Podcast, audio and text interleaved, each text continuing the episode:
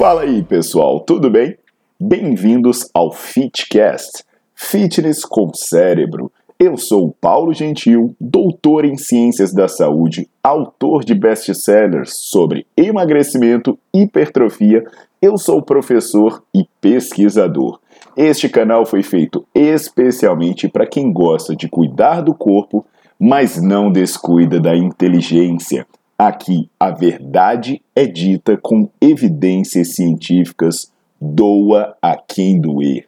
Não esqueçam de seguir o canal e divulgar. E também eu convido vocês para olhar os links na descrição do canal para ver as minhas aulas, meus livros e também me buscar nas redes sociais.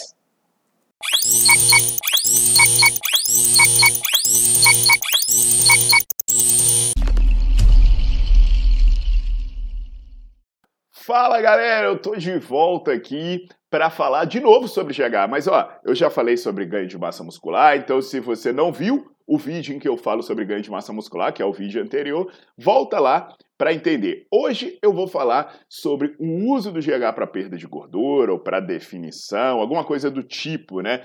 Porque eu acho incrível que talvez a área em que as pessoas mais gostem de ser feitas de trouxa é essa área do fitness.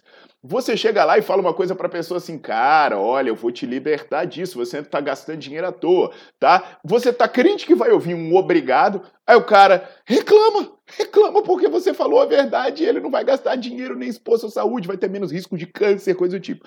Aí a pessoa fica rebolando para arrumar um jeito de continuar sendo enganada. Caraca, eu já tô dando spoiler no que eu vou falar aqui, mas tudo bem. Hoje eu vou falar sobre hormônio do crescimento para a perda de gordura, tá legal? Então deixa seu like no vídeo e bota para seguir o canal, porque lá vem lenha.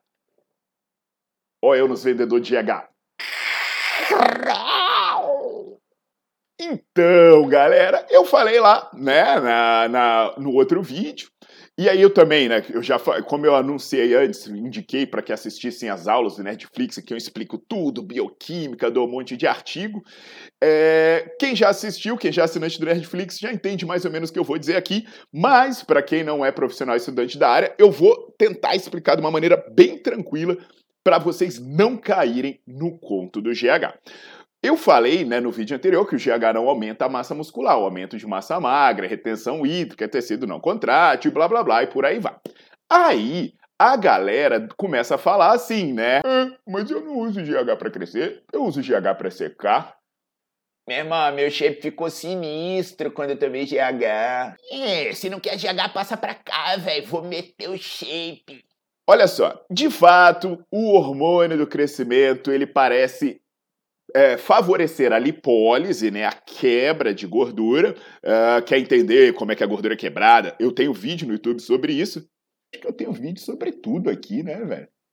E ele também interfere na lipogênese, é, interferindo na ação da insulina. Inclusive, é por, por essa interferência negativa na ação da insulina, o hormônio do crescimento aumenta o risco de uma pessoa ser diabética. E aí, né, com base nesses potenciais efeitos biológicos, as pessoas começaram a dizer que o GH emagreceria, ajudaria a perder gordura. Só que olha só, tem um problema. Imagina só, o seu pâncreas ele libera a insulina. Aí, quando ele libera insulina, ele espera que a sua glicemia baixe. Então, né, como o GH interfere na ação da insulina, o seu pâncreas libera uma determinada quantidade de insulina, e aí ele fala: ah, beleza, vai tudo dar certo, a glicemia vai baixar. Só que aí, cara, a glicemia não baixa. Aí seu pâncreas fala assim: caceta, tem alguma coisa errada aqui. Aí ele vai lá e libera mais insulina. Então você cria um quadro de resistência à insulina e você começa a liberar cada vez mais. E essa quantidade adicional que o seu pâncreas vai liberando, ela começa a reequilibrar tudo. Só que essa insulina adicional que seu pâncreas vai liberando vai fazer com que você, além de jogar uh, o carboidrato para dentro da célula, você também volte a construir gordura. Por isso, o GH pode levar à hiperinsulinemia secundária, aumentando a lipogênese. Então, mesmo no campo das especulações teóricas, o hormônio do crescimento e aí, não essa mesma galera acha caro gordura, contratar um personal trainer e, aí, e pagar um nutricionista. É, base nisso, tem né, mais é que tem meta-análises, meta-análises mostrando que uma pessoa tomando hormônio do crescimento, uma pessoa com sobrepeso e obesidade tomando hormônio do crescimento, velho, ela em seis meses de uso, ela consegue perder uma média de 2 quilos de gordura. Seis meses de uso, ela consegue perder uma média de 2 quilos de gordura, uma pessoa com obesidade e sobrepeso. Aí vem a história, velho, faz as contas, divide quanto custa fazer um ciclo de usar GH por seis meses, e quanto de gordura você perdeu. Aí você faz uma divisão, velho. Você vai estar tá pagando, sei lá, 20 mil reais o quilo da gordura. Pô, Gordura cara do caralho. Muita vontade de ser trouxa, velho.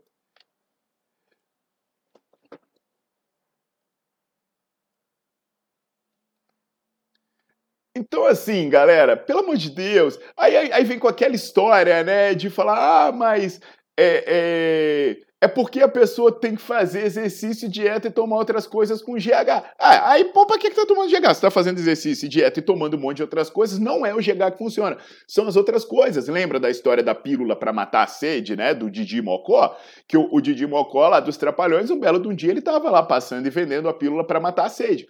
E qual era a história? A pílula para matar a sede só funcionava se você tomasse ela com dois copos d'água.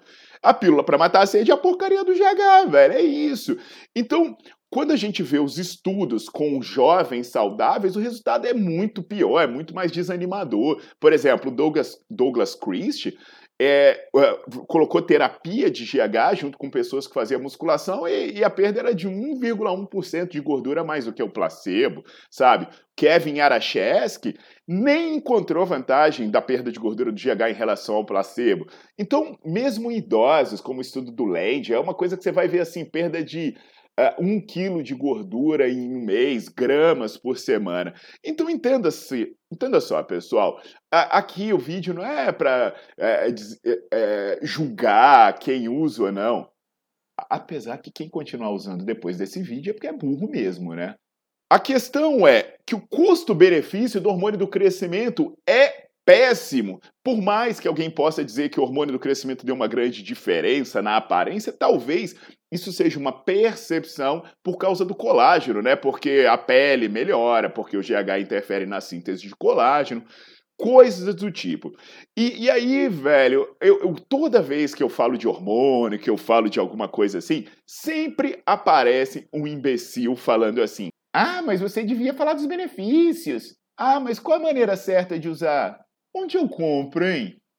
Pô, velho, vamos pro inferno, né? Pra que, que eu vou falar dos benefícios de um negócio que é caro pra cacete, um negócio que é cheio de efeito colateral e o negócio é ineficiente? O benefício é só para quem vende.